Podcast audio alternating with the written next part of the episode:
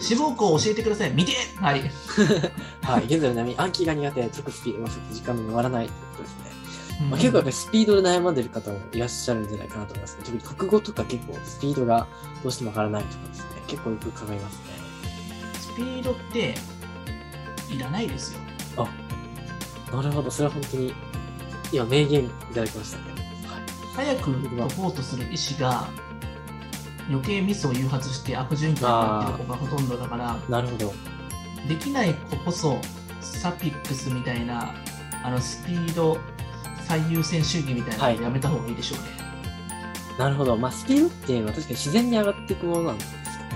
そうなんですよ。スピードってやはりできるようになってアップデートしていきたいと後からついてくるなんかそうはいいうはいスキルだったりするので、丁寧に精度を上げていくってことを意識していけばおのずとスピードを上げていきますしスピードっていうのは量なんですよ丁寧に解いた量がなるほど後ほどスピードに変わっていくだけなんでスピードだけを上げようとしても上げられるものではない っていう。そうなんですよあの基礎的な学力をずっと同じことを繰り返して、はいはいその反復がある程度経験値積み上がっていくとおのずとスピードって出てくるメガ進化みたいなもんです よね。メガ進化。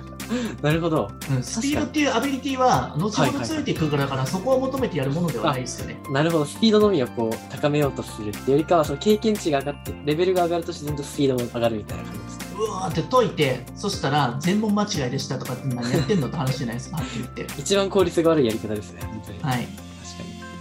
そうなんですよね。だかならるほど、結局なんかその大手塾とかっていうのは、そのスピード最優先主義みたいなことがあるんですけれども、はい。やはり偏差値50未満の子とかは、あんまりそこはね、弊害だと思うので、うん、確かに。スタンダードがそれぐらいある子が、スピードっていうところで意識しながらやっていって、やるとなんかすごくいいのかなと思いまあ、ます、そうねですあくまで意識として持つぐらいで。うんあともう一つは時間っていうところに対して無限に時間はあるものだっていうふうに認識してしまう可能性があってだらだらだらだらやってる子もいるかもしれないから、うん普段の勉強からも、ね、タイマーとかを測りながらやってあげたりとか、僕が一度説明したものに対していきなりストップウォッチバッタのスマホでやって時間計らせて溶かせるってことが結構頻繁にあるあのあ、なでるほど、なるほど。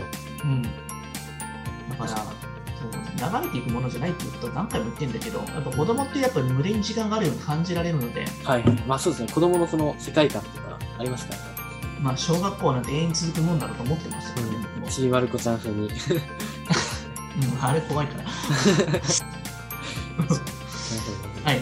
まあ、 はい志望校も未定なのは、やはりそういったところのなんか、地についた足の、地地に足ついた勉強をやるところから見えてくるようになるので、一つ一つクリアしていって、だんをね、あの石橋先生のあの、メンバーサイトの中の算数とかさ、ある程度なんかクリアしていったら全部ああ、なあんりかますねさ、。クリアできてコンプリートみたいな感じじゃないですか。だからそこですよ。ロードマップみたいなそこがロ確かにードマップを完璧できた瞬間に次志望校っていうのが新たなところのね、ああ、ステ開ーけジるが。出てくるわけですなるほどまあ、あのマリオのステージも全部はいはいはいクリアしなかったら新しいとこ出ないじゃないですか。あれと一そう緒でですすね。あよ。の、ボーナスステージみたいなのありますからね。そうです、そうです。うんだからまだ行っちゃいけないん ですよ。なるほど。はい。あ、そういうことなんですね。ありがとうございます。こんな感じでね。はい。はい。あとはなんかもう、他にありますか石破先生の方あ で。特にございませんね。はい。はい。じゃあ皆さん、良いお年をお迎えくださいということですね。本当にありがとうございました。